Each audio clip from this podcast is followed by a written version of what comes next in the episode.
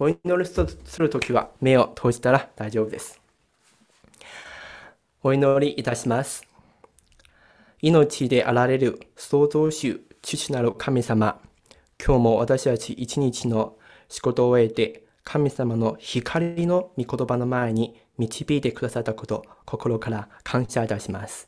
今日一日、体の疲れを取り除いてくださって、この御言葉を聞く時間、心を開いてちゃんと悟れるように、私たちみんな光の子供になることできるように導いてください。私たちに本当の自由と平和と愛を受ける大きな希望があります。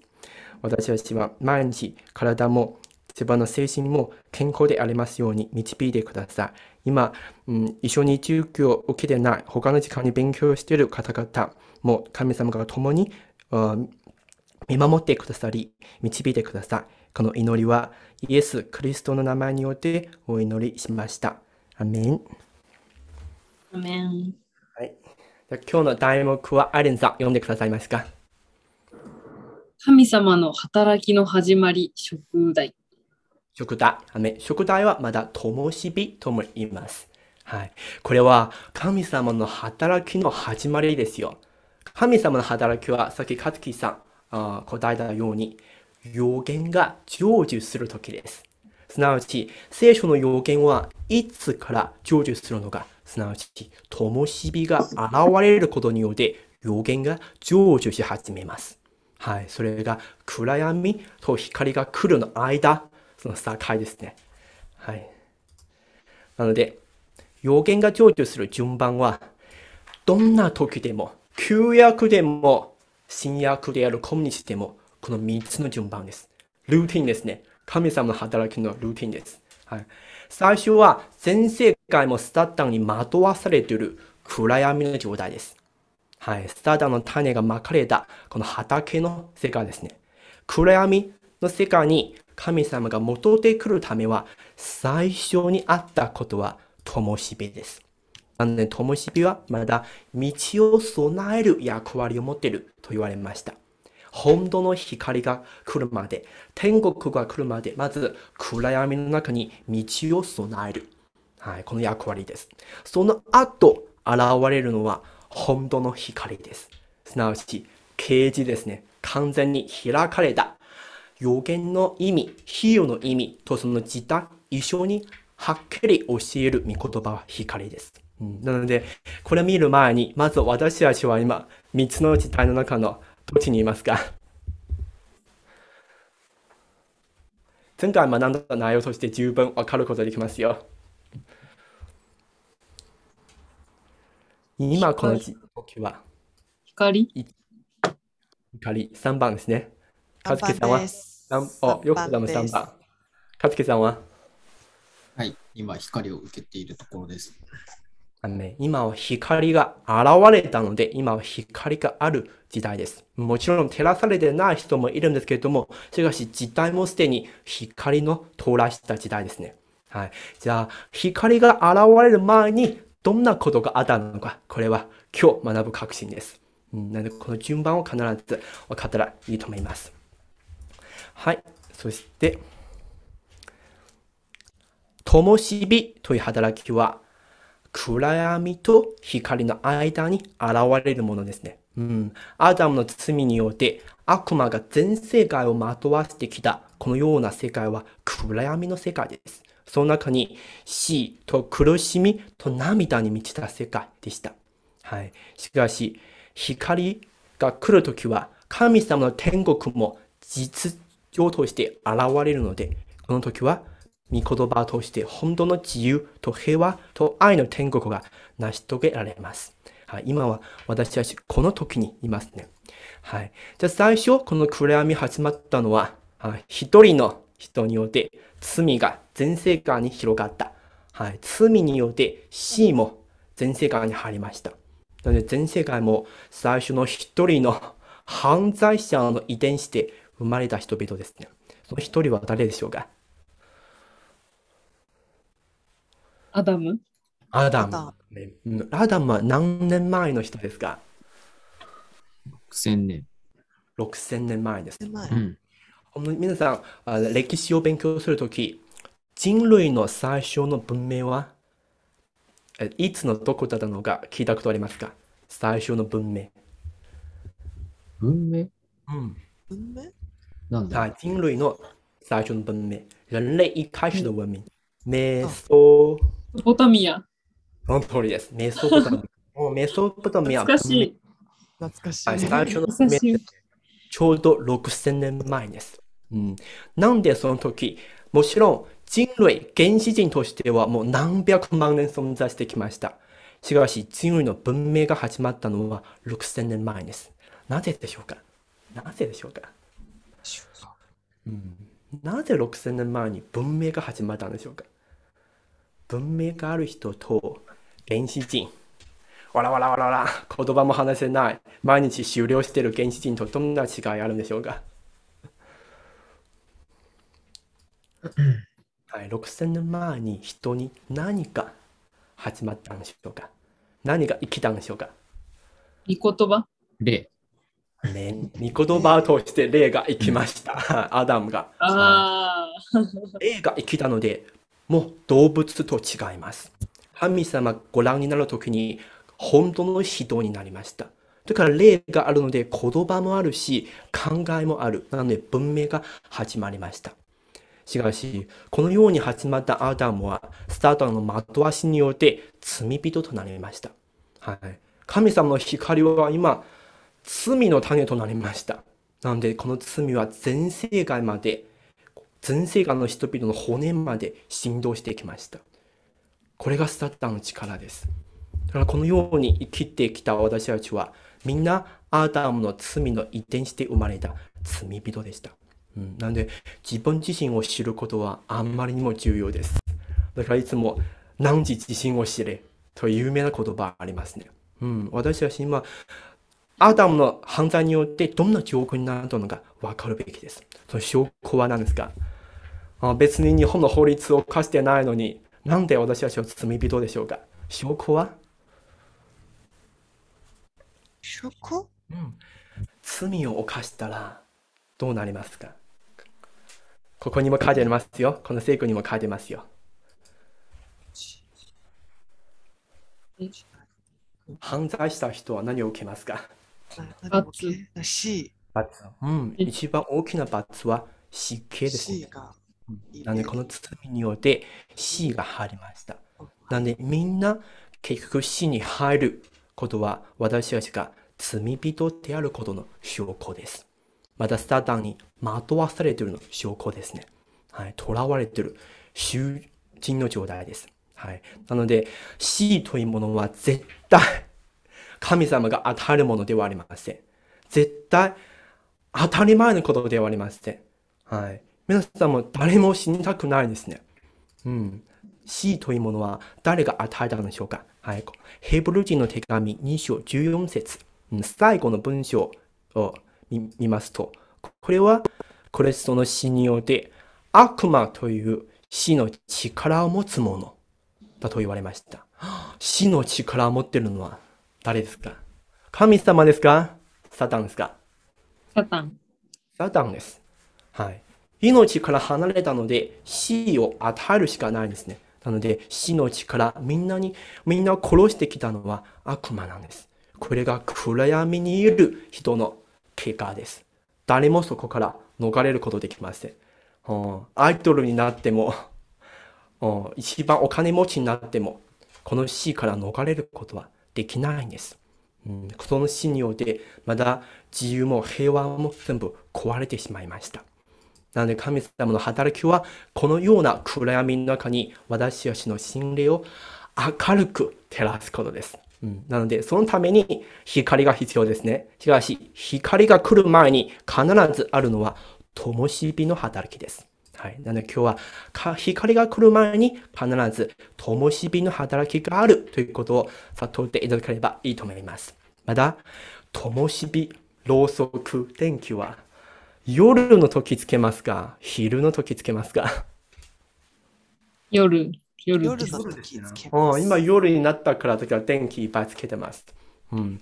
昼、太陽が昇ってきたら、本当の光が現れたら電気も消します。うんなので、灯火ももちろん暗闇を照らす役割を持ってるんですけれども、ただ、しばらくの間、灯します。はい。光は永遠にあ照らしますね。これが灯火の光と光の、本当の光の違いです。なので、2番目。灯火は夜になったら現れます。うん、必ず灯火があるときは、ああ、今の世界は真っ暗だ。暗闇だということを分かるべきですね。はい。の花火、みんな好きですね。はい。まあ、夏の時は花火をよく見ます。花火は昼の時しますか夜しますか夜やります。夜ですね。はい。なので、あ今、あ家にいて、外のこう昼なのか夜なのかわからない状態は、あ花火の音を聞いたならば、あ今夜になったということを気づくことができます。うん。サタンに惑わされた人々は自分は暗闇の中にいると気づいていますか？気づいてないんです。うん自分をよく生きてるうんと考えてますね。なので、このような人々に、あなた方は暗闇の中にいるんですよと分からせるためにあったのは、灯火の働きです。ああ、自分は気づいてないんですけれども、その灯火が現れたならば、今の世界は暗闇だということを分かるべきです。うん、なので今日は灯火の本当の意味を一緒に分かっていきましょう。はい。なんでこれを学ぶと言ったら、新しい契約、新約、啓示録、ヨハネの目視録の予言には、灯火が現れました。うん、この予言も比喩ですね。はい。とても、とても重要な内容です。これは、和樹さん読んでくださいますか？啓示録一章の20節。はい、えー私の右の手の中に見えた7つの星と7つの金の食台について、その秘められた意味を言えば、7つの星は7つの教会の見つかいたち、7つの食台は7つの教会である。アメン。はい。ここに出る私はイエス様ですね。スターリンの時、イエス様が再び来られる時に、7つの星を持っている。また7つの金の食台を持っている。しかし、それは秘密だと言われました。秘められた意味です。本当の星、本当の食台を持ってるわけではないですね。その星はどんだけ大きいでしょうか 誰が星を手に持つことできるんでしょうかはい。これは比喩ですね。なので、この比喩の意味も教えてくださいました。7つの星というのは、7つの教会の見つかいたち、すなわち7つの見つかい、7人の人ですね。使われる人。また、7つの食材は7つの教会だと言われました。じゃあ、こうはっきり言ったのに、なんで秘密でしょうか？はい。7つの星は人だと言ってるんですけれども、誰なのか？何々さんがその灯火なのか、その星なのか、わからないんですね。だから秘密です。また、7つの食材は7つの教会だと言ってるんですけども、どこの教会なのか、うん、どの教会なのか？わからないんですね。だから秘密なのです。うん、しかし、本当の光はこの秘密わかると思いますか？光はこの秘密をわかるべきですか？わわからなくていいんですか？わかるべきです。わかるべきです。べきですはい。この秘密を教えられるから、なので、本当の光と言えます。はい。もし今、ヨコさんが 出てきて、あ、私は光ですよと言ったら、皆さん何を聞くべきですか？あその7つの星、7つの金の食材は何なのか？教えてください。もしヨコさんが、うーん、これ何？聞いたことないと言ったら、ヨコさんは本当の光ではないんですね。うん。なぜなら、サタンも神様を真似しますね。うん、自分こそ本当のあ御言葉、自分こそ本当の、えっと、神様の使者だという人もいっぱいいます。じゃあどうやって見分けるのか、その秘密を 聞くことによって分かります。うん、もし自分が、私はアレンさんの親友だと言っても、アレンさんの秘密を知らなかったら親友ではないですね。はい。なので、神様の秘密を知ってるかどうか、これによって、その光は本当の光なであるかどうか分かることできます。うん、私たちは光の御言葉を受けているので、もちろんその秘密を分かることできます。はい。なので、この7人の人は何々さんなのか、この7つの教会はどこにあったのか、全部教えることできます。で今日はこの、えっと、意味だけ言いますね。はい。食単の肉的の特性、うん、さっきも言ったように暗闇を照らす役割です。うん、そして最初に食台が現れたところはアレンさん覚えてますか？前回はそう一つの動画を見ました。うんモーセの幕屋。モーセの幕屋にいくつの部屋ありますか？二つ。二つ。二つ。はい。皆さんの部屋は二つより大きいですね。多いんですね。うんうんうん幕屋というのは神様の家です。神様はその中に住まわれるので、聖なるところ、聖城と言います。神様の部屋は2つだけです。はい。割と小さいんですね。はい。ち2つあるんですけども、前回学んだ航路とその契約の箱は一番奥、2番目の部屋にありました。それは死聖城と言います。うん、神様は死聖城に臨んできます。死聖城。うん、しかしその前に一番目の部屋は聖城と言います。聖城の中にあったのは7つの食台です。7つの食台。うん、なので、神様はどっちですか？一番目じゃなくて奥ですね。主人はいつも奥の部屋に住んでいます。うん、しかし、奥の部屋に入るためは必ず通らないといけないのは一番目の部屋、すなわち食台があるところですね。うん、でこれを2つの部屋の順番は実は大きな秘密がありますよ。うん、これが最初に灯火があった歴史です。モーセは何年前の人ですか？わかる人？何年前だ？ろう ?5000 年ぐらいですか ?6000 年 ?6000 年はアダムですよ。はい。アダムは6000年ですよね。うん、アダム6000年前。うん。モーセはアダムの2500年後です。2000も後か。アレンさん、わかりますか？3500年。3500年。はいモーセの悪幕屋があったのは3500年前です。うんうモーん。セがすべて創造主神様から指示を受けて、その幕屋を、作りました。自分の考えて作ったのではないです。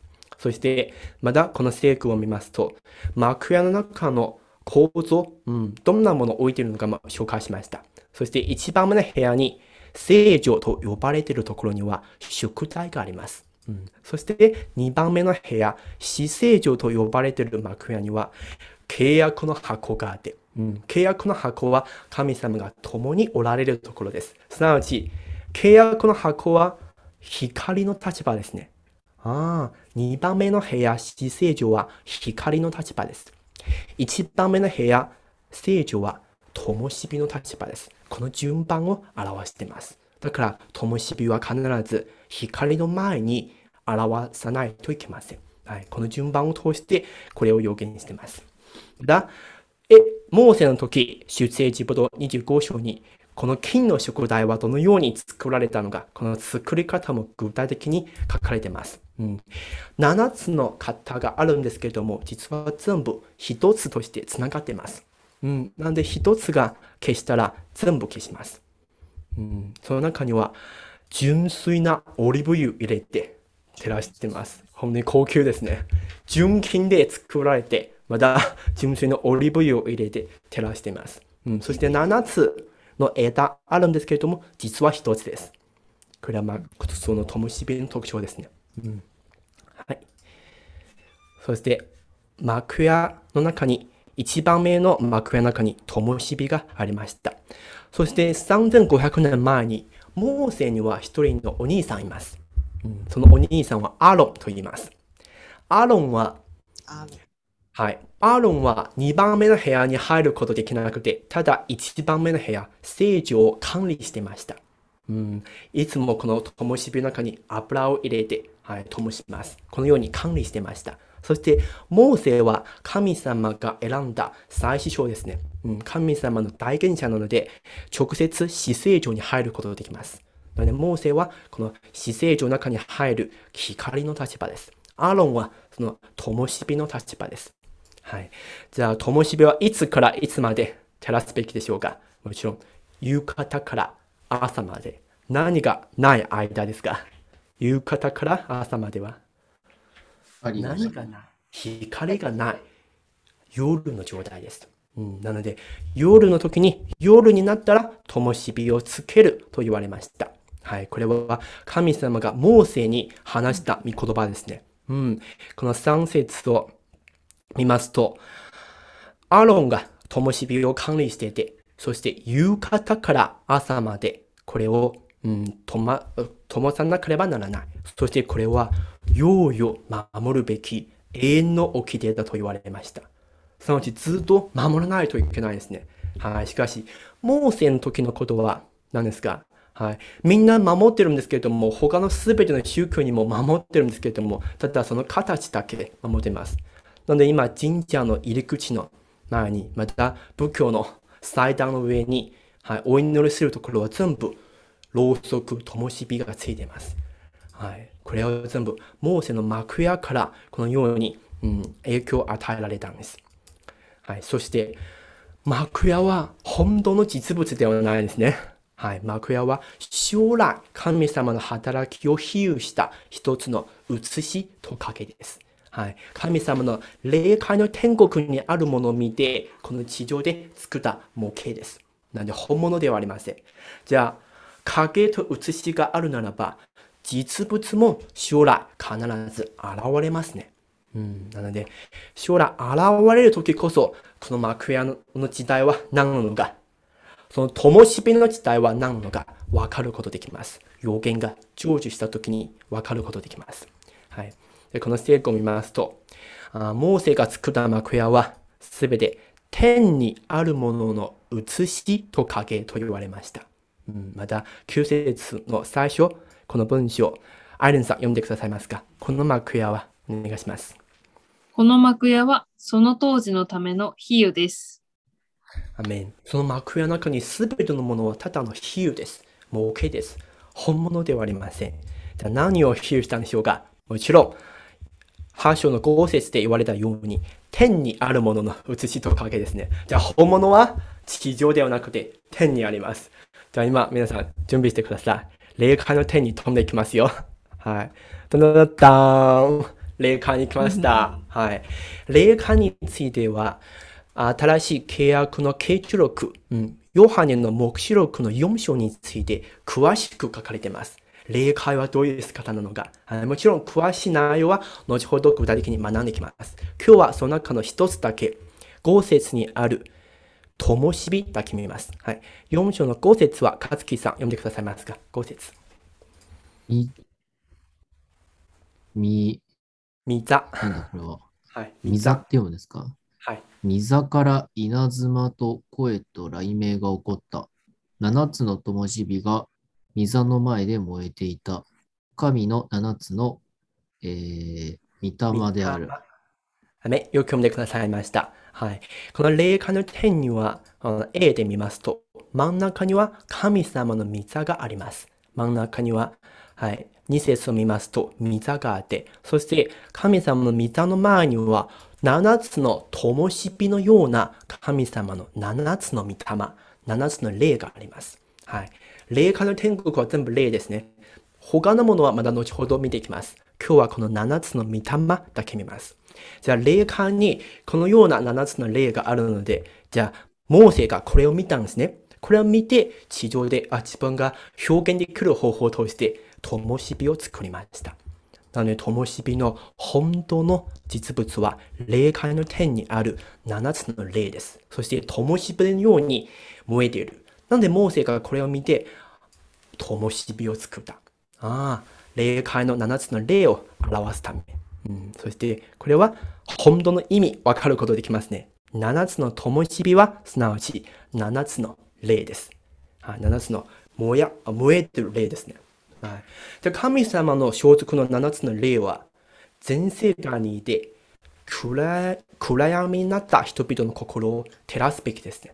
なので、光、灯火のような光を照らす役割を持てます。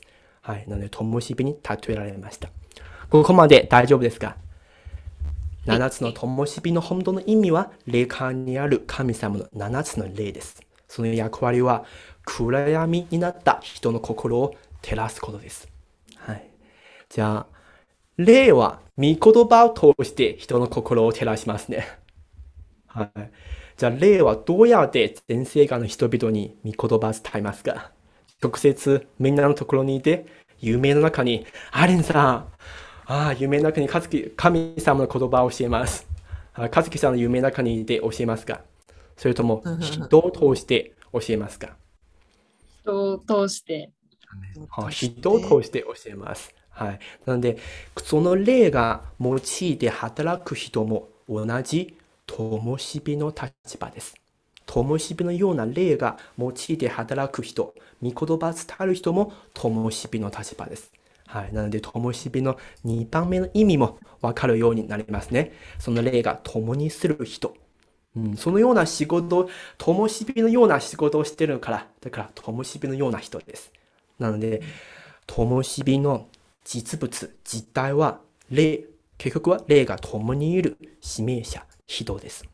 あこのあ灯火のような人は光ではないんですよ。光の前に現れるものです。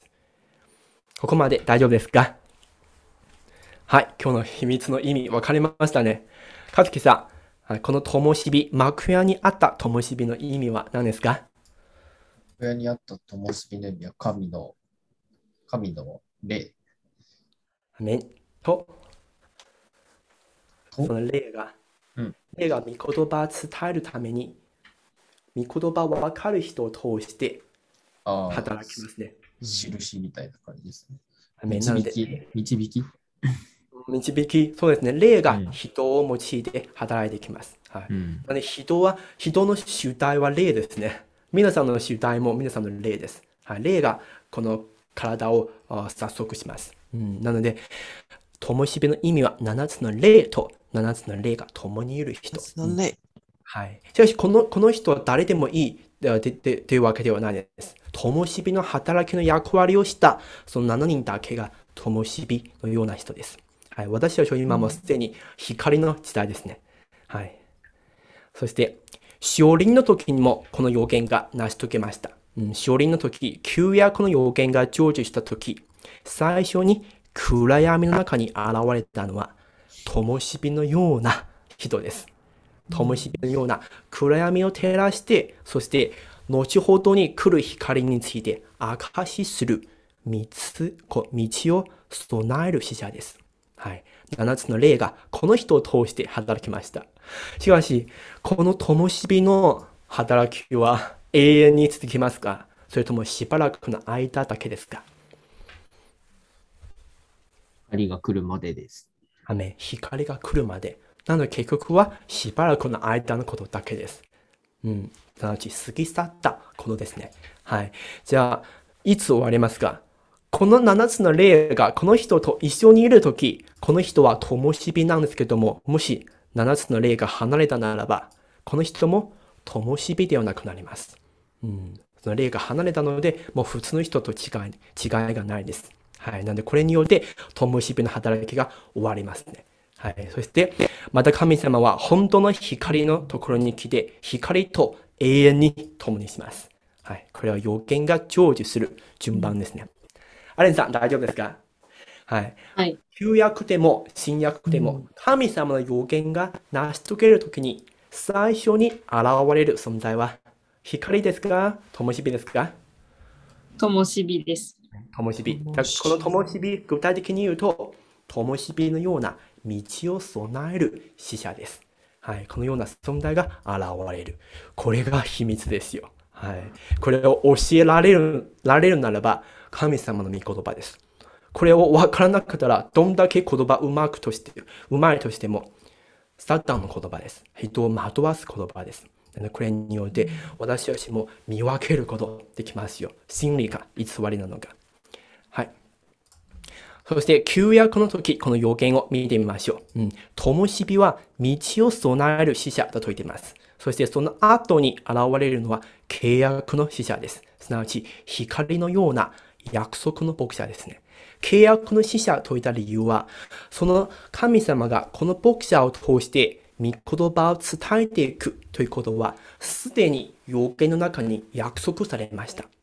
あ、将来、このような人を通して御言葉を伝えますよ。すでに予言されました。約束されました。なので、契約の使者と言います。ここは大丈夫ですか？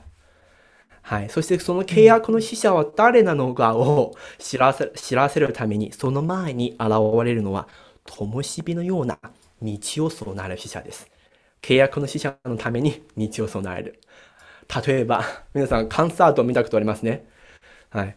歌手、スターが現れて、こう、パフォーマンスする前には、最初に舞台に出てくるのは誰ですか？スタッフの人みたいな。スタッフの人、司会者ですね。はい。司会者が出てきて、あ、これから誰が歌いますよ？はい。皆さん、お迎えください。こういうふうに紹介します。そして、はい。さ、叫ります。その後に出てくるのは歌手です。ねこのようなや役割です。大丈夫ですか？はい。それじゃあ、この旧約に予言された聖句を一緒に読んでいきましょう。これは2450年前に予言された内容です。ここは勝木さんお願いします。マラキー書の3章の一節。見よ、私は私の使者を使わす。彼は私の前に道を整える。あなた方が尋ね求めている主が突然その神殿に来る。あなた方が望んでいる契約の使者が見よ、来ていると万軍の主は仰せられる。アメよく読んでくださいました。はい、これは神様、創造主神様が話された御言葉ですね。はい、何を予言したのですか？神様の使者を使わすことを予言しました。光を照らすため。そして最初に使わされたのは、道を備える、道を整える使者です。これ、その道を整える使者は光ですか灯火ですか面白い。おしびです。はい。道を備えるものなので、先に現れて、しばらくの間働きますね。なので、ともしびです。そして、あなた方が尋ね求めている主、すなわち本当の光ですね。本当の光は、どこからあらあ現れますか？その神殿に来る。その神殿というのは、道を備える使者、ともしびの働きの神殿です。神殿はすなわち、教会とも言います。はい。道を備える使者が現れたとき、自分の組織体を作りますね。うん、灯火のような御言葉を照らして、あ集まってくる人によって一つの組織体が出来上がります。そして、その組織体、その教会には誰が来ますか？約束の使者。光が、その契約、あ契約の使者はその前に現れた道を備える使者の組織から出てこなければなりません。うん、簡単に言うと、この契約の使者は最初は道を備える使者の教会の中の一人でした。必ずそこから出てくるべきです。うん、そこから出てきたならば、もちろん、道を備える使者、灯火は誰なのか、その名前も、性別も年齢も全部わかることできます。実際に会ったことあるので。だから彼らの、彼らのは、このし灯火だという秘密を教えることできます。はい。これは道を備える使者と契約の使者の関係ですね。大丈夫ですか？質問あったら質問してください。ごめんなさい。一個だけ。はいはい、どうぞ。結局、結局のところ、その展開の7つの例は死者ってことは人間ですか？それとも霊が来て、その霊が人間にこの教えを与えるっていうこと。その通りです。霊がこの7、この、えっ、と、この道を備える死者に来て、はい。その死者に御言葉を与える。うん。霊がこの人と共にいるとき、その人は灯火です。しかし、霊が離れたならば、その人も灯火ではなくなるんです。なるほど。はい。光がなくなるんです。だから、終わるんですね。はい。じゃあなんで離れたのか、また後ほど学んでいきます。はい。そして最後、神様もイエス様も7つの霊も、この光と共にいるので、ずっと照らしていきます。はい。例えば、例えば、アイレンさんが、うん、道を備える使者だったら、例えば、勝木さんは契約の使者だったら、はい二人の関係は、最初は、勝木さんがアレンさんの教会の中の一人でした。例えば、アレンさんは一人の牧師、道を備える使者。勝木さんはそこの学生だった。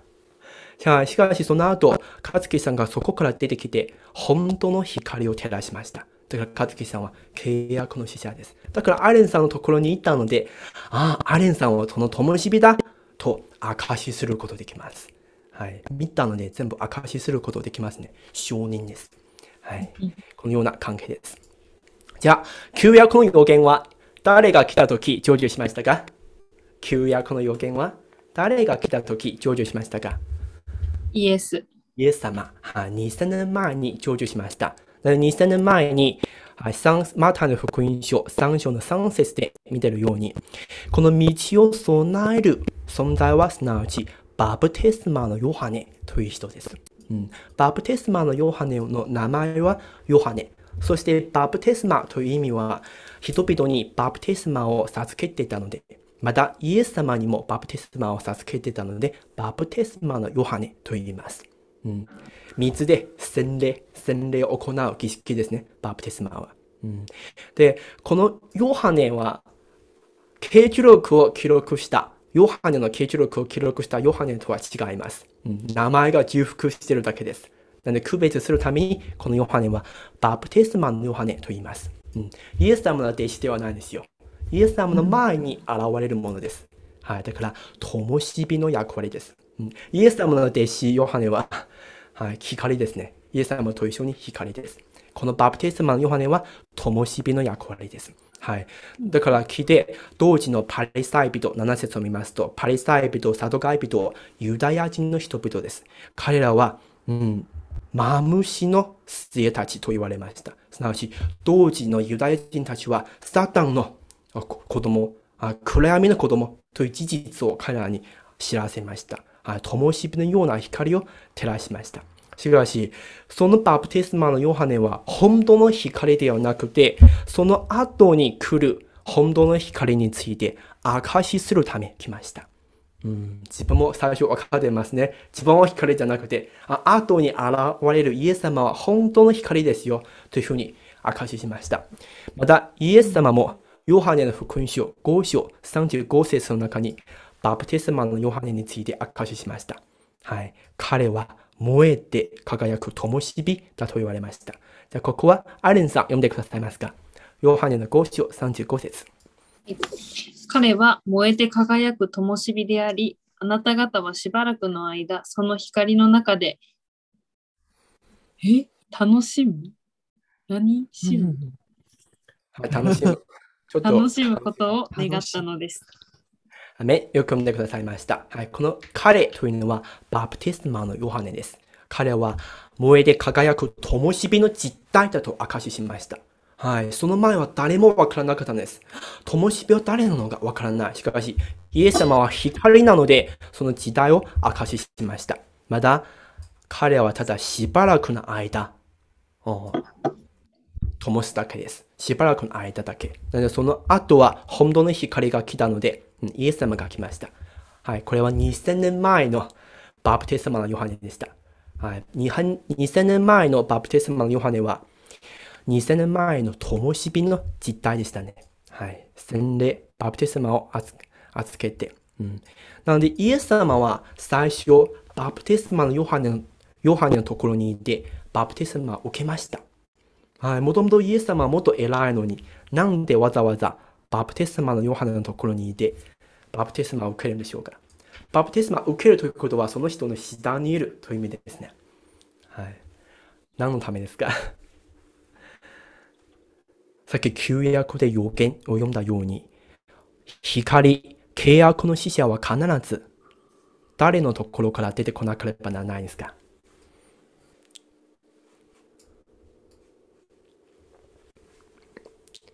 光、契約の使者は必ずその前に現れる道を備える使者のところから出るべきです。なので、イエス様はこの要件を成し遂げるため、バプテスマのところにいて、バプテスマを受けました。すなわち、バプテスマの下に入りましたという意味です。はい、この要件を成し遂げるためです。で、その後、イエス様の本当の光を伝え始めたときは、本当の光が現れました。すなわち、神様も天国も本当の光と共におられますね。はい、これは2000年前の灯火の実態でした。また、イエス様が離れることによって、夜がまた来ました。光が離れたので、夜また来ました。そして2000年間の間、このヨハネの啓示録、新約の予言は誰もわかりませんでした。博士でも、牧者でも誰もわかりませんでした。その秘密、7つの食材は何なのか、7つの星は何なのか、誰も知らなかったので、だからこれは秘密ですね。まだ知らないから、全世界も昼ですか夜ですか夜。夜です。はい。この夜の時に、イエス様がサーリンする時に、最初に現れる働きは何ですか？灯火ですか？光ですか？和樹さん。今日。光。はい。最初に、はい。今日、暗闇みたいな世界の中に最初に現れる神様の働きは、ああえー、灯火。灯火です。うんはい。これは働きの始まりですね。なので、この灯火の死者、7人の死者が現れることによって、灯火の働きが始まりました。すなわち、予言がその時から成就し始めました。また、契約の死者はその時、この7つの星の装束の中の一人でした。うん、その中に入っていました。またそこから出てきた後は彼らの実態を明かしすることできます。はい。そして、すべて新約の予言が開かれたその御言葉を受けて、光となって、また光を照らしていきます。また全世界からその光を受けて、光の子供となったのは14万4千と白い群れです。すなわち今、はっきりと教える天国の秘密を勉強している私と皆さんです。私も一緒に勉強している。はい、私は教えながら勉強している。なので、私たちは一緒にひ光を受けて、光の子供になる実態です。はい、これは私たちのことを言ってるんですよ。アレンさん、ヨコさん、カズキさんのことを言ってるんですよ。じゃあ、光の子供になったら、他の暗闇にいる人人々とどのように違いますか？カズキさんどう思いますか？光の子供となったらどのように違いますか、結果は。天国に行ける。アメン天国になる。まだ霊界から望んでくる天国と一つになるからです。そうすることによって、失われた神様のと天国、その楽園が私たちのところに戻ってきて、カズキさん、アイレンさん、ヨコさんのところに戻ってきて、これ以上涙も苦しみも死がなくなる。本当の自由と平和の世界が始まるんです。まず皆さんがこのような人に変化することは約束されました。また変化した皆さんを通して全世界を回復していきます。皆さんはこのような使命、またこのような価値を持っている人になるんですよ。はい。私たちは暗闇にいた時は一回もこれを考えなかったんですね。はい。なのでこれはこのあ自分の価値をあどんだけ恵まれているのかこれを分かることによって皆さんは本当に変化することができます。心から明るくなります。はい。なぜなら希望を持ったからです。はい。これは新約の予言はまた後ほど詳しく見ていきますので前回も見たんですね、うん、そして最後光の子供になった14万4千と白い群れにはどんなことがあるのか。はい。そしてアレンさん読んでくださいますか、うん、目視録21章の3節まず3節から4節お願いします。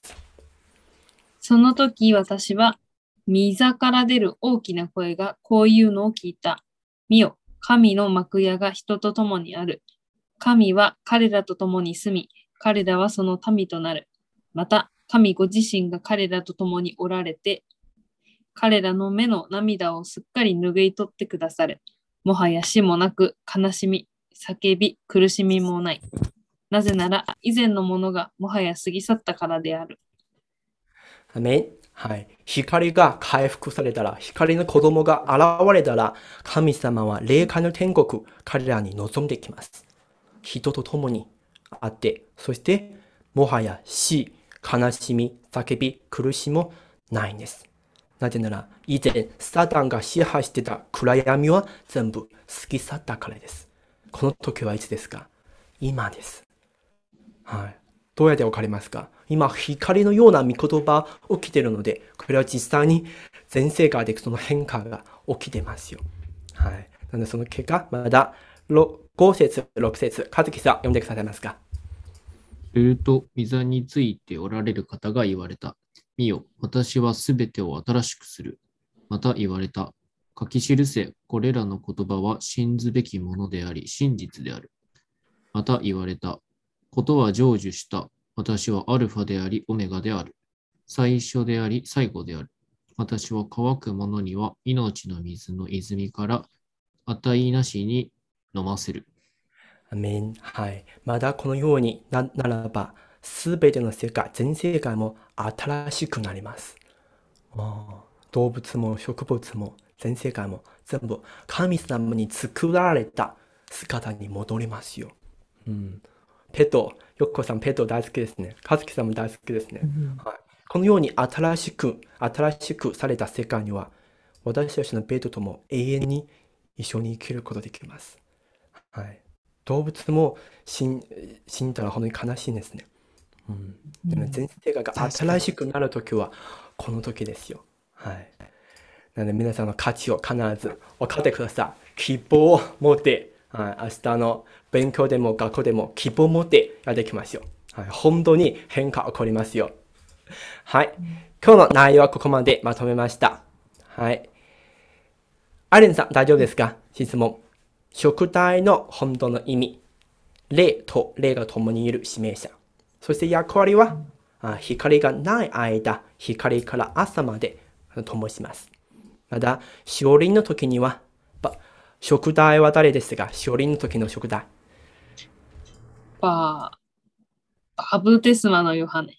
バプテスマのヨハネ、イエス様の前に来る人ですね。スターリンの時は、7人の死者。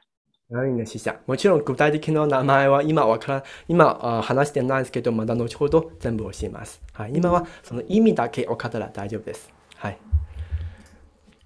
じゃあ、かずきさん、質問ありますか？すいません。ない。アレンさんも質問ないですか？はい、質問は大丈夫です。はい。じゃあ今日の内容を通して分かったこと、印象に残ったことを一緒に話してみましょう。なんかドラマで、はい。この間見てたあの、フレンズっていうアメリカの ドラマで、なんかユダヤ人のルームメイトがめっちゃでっかい食台を置いていったっていうシーンが出てきて、なんかそのアメリカでもユダヤ人イコール大きい食台っていう比喩みたいなのが すごい定着してて、はい。で、まあ確かにイメージはあったけど、なんでだろうって思ってたんですけど、今日、はっきりわかりました。わかりました。お全部意味ありますよ。はい、よかったですね。はい。はずきさんは？はい。すみません。雑音。マイクが落ちました。うーん、そうですね。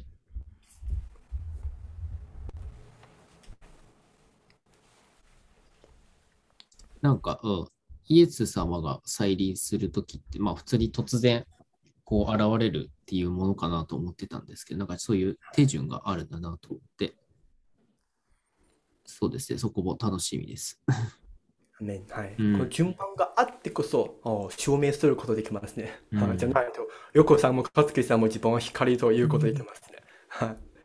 順番が必ずあるから、だから本当の光は誰なのかを証しするため存在したわけです。はい。絶対これは作り話じゃないですよ。全世界までにもこのような影響を与えています。うん、食体は実際に存在してて、それはそれを比喩を通してあったので、その本当の意味はこの道に現れます。はい。じゃあ最後は、次はすごくみんな楽しむものの宝学びます。はい、皆さんの宝は何なのか考えてみてください。これも天国の秘密ですよ。はい、最後はイエス様が教えてくださった週の祈りによって終わりにしましょう。かつきさん、読んでくださいますか？はい。はい。えー天に増します我らの父よ。願わくば皆をあがめさせたまえ。御国をきらきたらせたまえ。御心の天になるごとく地にもなさせたまえ。我らの日曜の糧を今日も与えたまえ。我らに罪を犯す者を我らが許すごとく、我らの罪をも許したまえ。我らを試みに合わせず、悪より救い出したまえ。えっと、ごめんなさい。ちょっと下の方がちょっと読めなくてですね。ごめんなさい。はい最後は違いますね。はい我らが試みに合わせず、あ悪より救い出したまえ。く国と力と栄とは、限りなく何時のものなればなり。アメン。ねお疲れ様です。